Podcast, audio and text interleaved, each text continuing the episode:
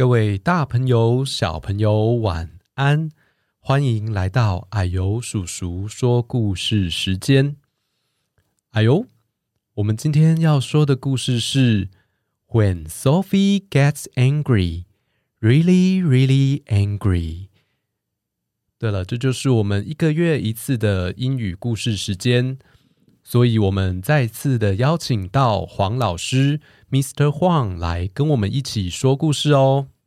Hello, everyone. I'm Mr. Huang. 我们听到这个故事名字，菲菲生气了。她为什么会生气呢？哇，你看封面的这个菲菲的脸，好生气哦。那就让我们一起来听故事吧。When Sophie Gets Angry, Really, Really Angry by Molly Bang. Sophie was busy playing when her sister grabbed Gorilla. My turn!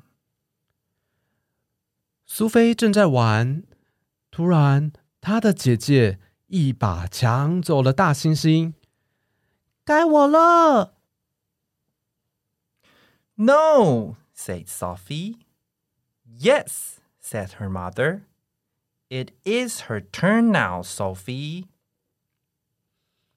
不，菲菲说：“行。”她的妈妈说：“菲菲，该她玩了。 As her sister snatched Gorilla away, Sophie fell over the truck. ”她的姐姐一下子就把大猩猩抢走了，菲菲跌倒在卡车的上面。 Oh, is Sophie ever angry now? She kicks, she screams, she wants to smash the world to smithereens. 哦，菲菲现在生气极了，她又踢又叫，她想把所有的东西都砸掉。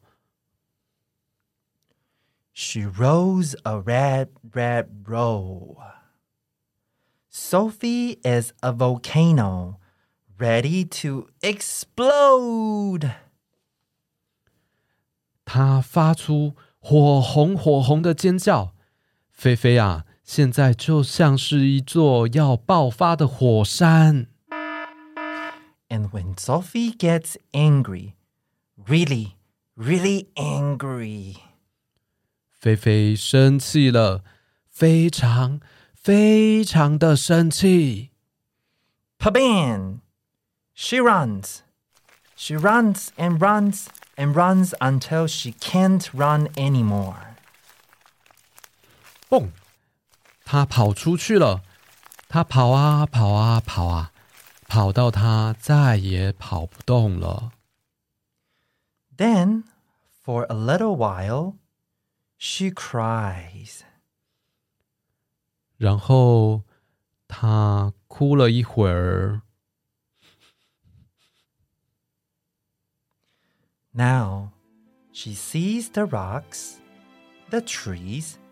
and ferns. She hears a bird. 现在他看看石头，看看树，又看看蕨类。他听见了鸟叫哦。 She comes to the old beech tree. She climbs.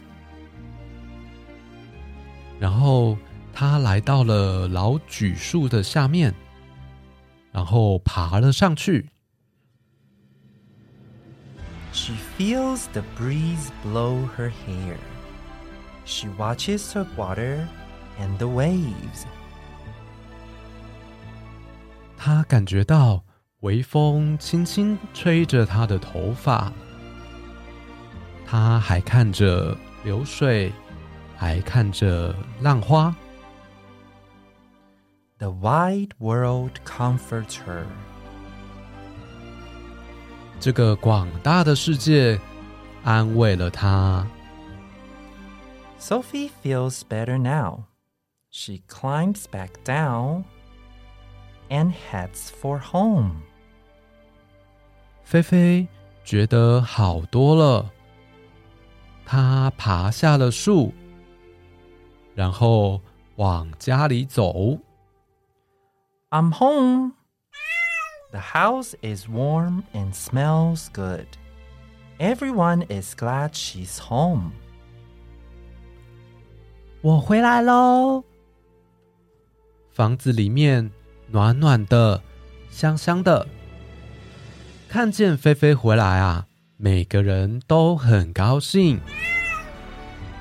Everything's back together again. And Sophie isn't angry anymore. 大家又在一起了，而且菲菲也不再生气喽。The end. 好，故事说到这边，我们谢谢黄老师，Mr. Huang。Thank you, everyone. 那小朋友，你们觉得菲菲为什么会生气呢？那她又是怎么让自己不生气了呢？阿尤叔叔有时候也是会生气、不高兴。那这个时候呢，阿尤叔叔就会自己深呼吸，想一下为什么自己会这么生气呢？那慢慢的就不生气了。那小朋友，也许你生气的时候，也可以试试看，找到让自己不生气的方法哦。希望你喜欢这个故事，那我们就下次见喽，拜拜 Bye, everyone.